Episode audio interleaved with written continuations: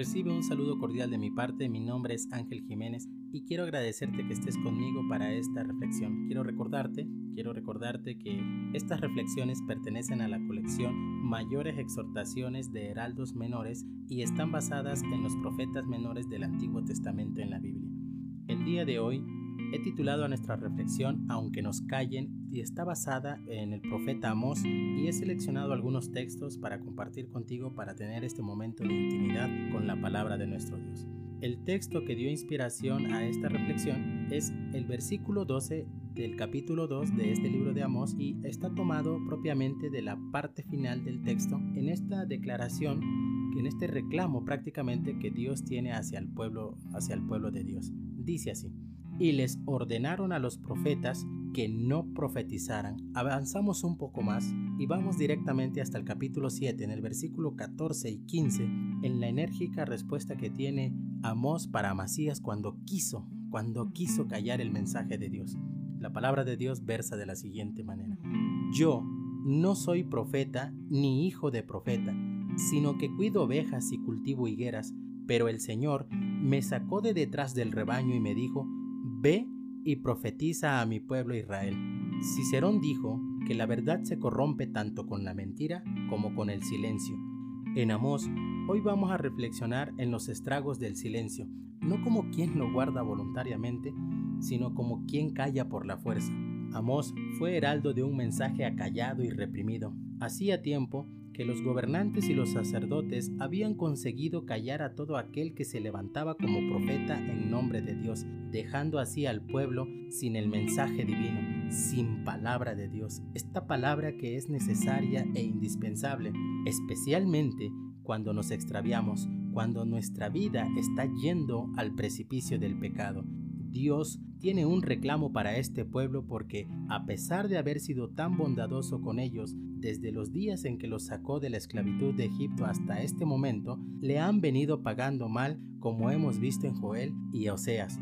Las maldades del pueblo eran muchas y terriblemente graves. Así, así leemos, venden al justo por monedas y al necesitado por un par de sandalias pisotean la cabeza de los desvalidos como si fuera el polvo de la tierra y pervierten el camino de los pobres. Padre e hijo se acuestan con la misma mujer, profanando así mi santo nombre. Junto a cualquier altar se acuestan sobre la ropa que tomaron en prenda, y el vino que han cobrado como multa lo beben en la casa de su Dios. Amós capítulo 2 versículo 6 al 8.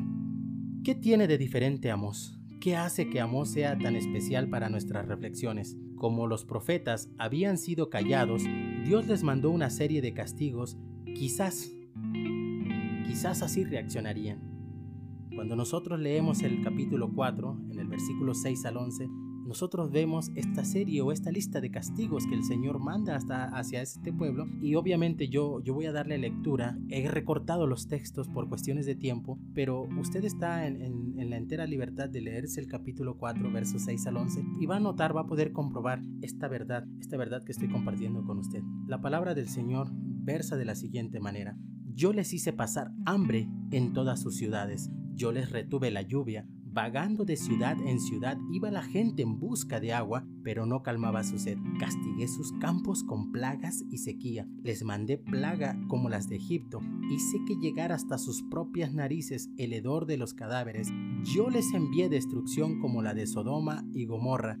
Con todo, atención. Por favor, ponme atención. Con todo, ustedes no se volvieron a mí, afirma el Señor. Esta forma de trato de parte de Dios siempre tiene como propósito que su pueblo reaccione y es que a la verdad, cuando la desgracia, cuando la desgracia se asoma a la puerta, no debería ser así.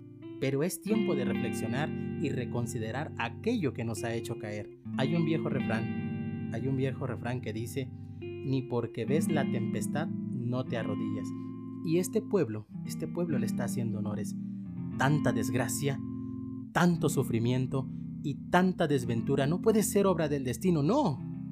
No para el pueblo cuyo Dios demanda una vida de obediencia a sus preceptos. Por eso nosotros leemos en Amós capítulo 3 verso 6, ¿ocurrirá en la ciudad alguna desgracia que el Señor no haya provocado? Y la respuesta es no Por eso dice Amós que el Señor revela sus designios a sus siervos los profetas. Pero este pueblo, este pueblo los mandó a callar.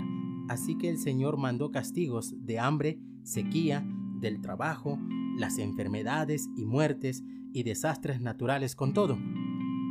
Con todo el pueblo no se arrepintió. Con esta imagen que nos presentamos llegamos al punto de nuestra reflexión. No sé tú, pero yo, al imaginar este cuadro de conducta y haciendo un contraste con la mía, he llegado a la conclusión de que en algunas áreas de mi vida me sumo a Israel en los honores al refrán, ves la tempestad y no te arrodillas. Creo, y esta es mi opinión, que por eso deberíamos ser tan agradecidos con nuestro paciente y misericordioso Dios, puesto que a pesar de nuestra contumacia, Él siempre ha estado dispuesto a llamarnos al arrepentimiento. Obviamente, cuando decidimos callar la voz del mensajero, como Israel cayó a sus profetas, el cambio en su forma de tratar con nosotros vendrá, y no tardará. Decir que Dios está en control de las cosas es aceptar que aún el mal que nos acontece es provocado por Él, no como quien nos odia, sino como quien nos ama y pretende hacernos reflexionar y volver. Por último, quiero concluir este momento de intimidad recordándote las palabras de Amós cuando pretendieron callar el mensaje que Dios puso en sus labios. Entonces Amasías le dijo a Amós, Largo de aquí, vidente, si quieres ganarte el pan profetizando, vete a la tierra de Judá. No vuelvas a profetizar en Betel, porque este es el santuario del rey, es el templo del reino. Amós. Amós le respondió a Amasías, Yo no soy profeta, ni hijo de profeta, sino que cuido ovejas y cultivo higueras, pero el Señor me sacó de detrás del rebaño y me dijo, Ve y profetiza a mi pueblo Israel, así que oye palabra del Señor. Amós 7, 12 al 16. Cuando alguien viene a ti para hacerte reflexionar antes de que, impulsado por tu enojo al escuchar la verdad acerca de tu mal, termines por decirle que se calle, piensa, piensa en la respuesta de Amós. Yo no soy profeta ni hijo de profeta, pero el Señor me mandó para hablarte, así que oye palabra del Señor. Para pensar y compartir, cuando alguien nos dice la verdad sobre nuestro mal, nuestro impulso es no querer escuchar y queremos callarlo a toda costa porque porque la verdad no peca pero incomoda.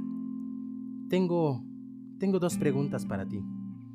¿Cuántas veces has callado a quien señala tus males? Sé que más de alguna vez lo has hecho. Así que quiero ir un poco más profundo en este asunto. ¿Alguna vez has pensado que él o ella ¿Puede ser el profeta que el Señor te está enviando para que escuches palabra de Dios? Que el Señor te bendiga.